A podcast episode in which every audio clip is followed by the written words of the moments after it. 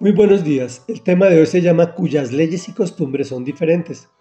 Y es la segunda de dos entregas en que dividimos el capítulo 3 del libro de Esther. En contexto, el rey Azuero pone a Amán en una alta posición. Todos tienen que rendirle eh, honores, pero el judío Mardoqueo no lo hace, por lo cual éste decide exterminar a todo el pueblo judío. Y dice así. Entonces Amán le dijo al rey Azuero, hay cierto pueblo disperso y diseminado entre los pueblos de todas las provincias del reino, cuyas leyes y costumbres son diferentes de las de todos los demás. No obedecen las leyes del reino y a su majestad no le conviene tolerarlos. Si le parece bien, emita a su majestad un decreto para aniquilarlos y yo depositaré en manos de los administradores 330 mil kilos de plata para el tesoro real. Entonces el rey se quitó el anillo que llevaba su sello y se lo dio a Amán, hijo de Amedata, descendiente de Agag y enemigo de los judíos. Quédate con el dinero, le dijo el rey a Amán, y haz con ese pueblo lo que mejor te parezca. El día 13 del mes primero se convocó a los secretarios del rey. Redactaron en la escritura de cada provincia y en el idioma de cada pueblo todo lo que Amán ordenaba a los sátrapas del rey a los intendentes de las diversas provincias y a los funcionarios de los diversos pueblos. Todo se escribió en nombre del rey Azuero y se selló con el anillo real. Luego se enviaron los documentos por medio de los mensajeros a todas las provincias del rey, con la orden de exterminar, matar y aniquilar a todos los judíos, jóvenes y ancianos, mujeres y niños, y saquear sus bienes en un solo día. El día 13 del mes duodécimo, es decir, el mes de Adar, en cada provincia se debía emitir como ley una copia del edicto, el cual se comunicaría a todos los pueblos a fin de que estuvieran preparados para ese día. Los mensajeros partieron de inmediato por orden del rey y a su vez se publicó el edicto en la ciudadela de Susa.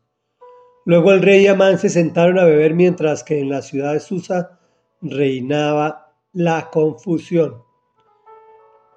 Comentario. Ayer hablábamos que el pueblo de Israel ha sido perseguido de forma inmisericordia, precisamente porque sus leyes y costumbres son diferentes de las de todos los demás, pues son determinadas por Dios para el perdón de sus pecados. Es la razón por la cual han sido perseguidos con el fin de aniquilarlos. Se redactan leyes, decretos, y con la orden de exterminar, matar y aniquilar adicionalmente despojarlos de sus bienes. Igual ocurre con los que recibimos al Señor Jesús en nuestros corazones. El enemigo quiere acabarnos. Te informo que Satanás existe y el infierno existe y el castigo eterno es cierto. Pero el mayor logro de Satanás es hacernos creer que no, que es historia de niños pues no puede tocarnos por la protección de Dios. Lo que hace es que nos seduce para que caigamos en pecado y allí se ensaña contra nosotros, pues habla a nuestra mente diciendo que no le importamos a Dios, que no valemos nada. Pero lo que pasa es que cuando estamos en pecado, el Señor tiene que apartarse, porque Dios no tiene parte con el pecado, hasta que pedimos perdón y nos reconciliamos con Dios. O mejor, Él nos perdona y se reconcilia con nosotros. Espiritualmente continuamos siendo salvos, pero las consecuencias físicas del pecado permanecen.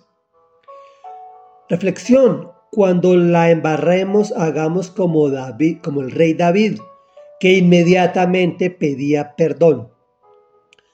Oremos, Padre nuestro que estás en el cielo, Santo, santo y poderoso eres.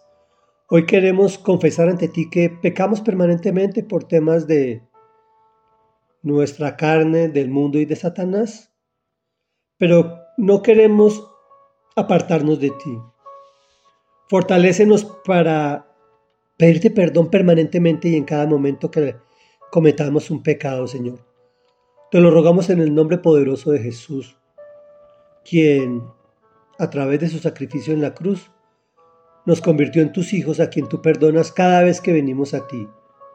Te lo hemos orado en el nombre de tu amado Hijo Jesús de Nazaret.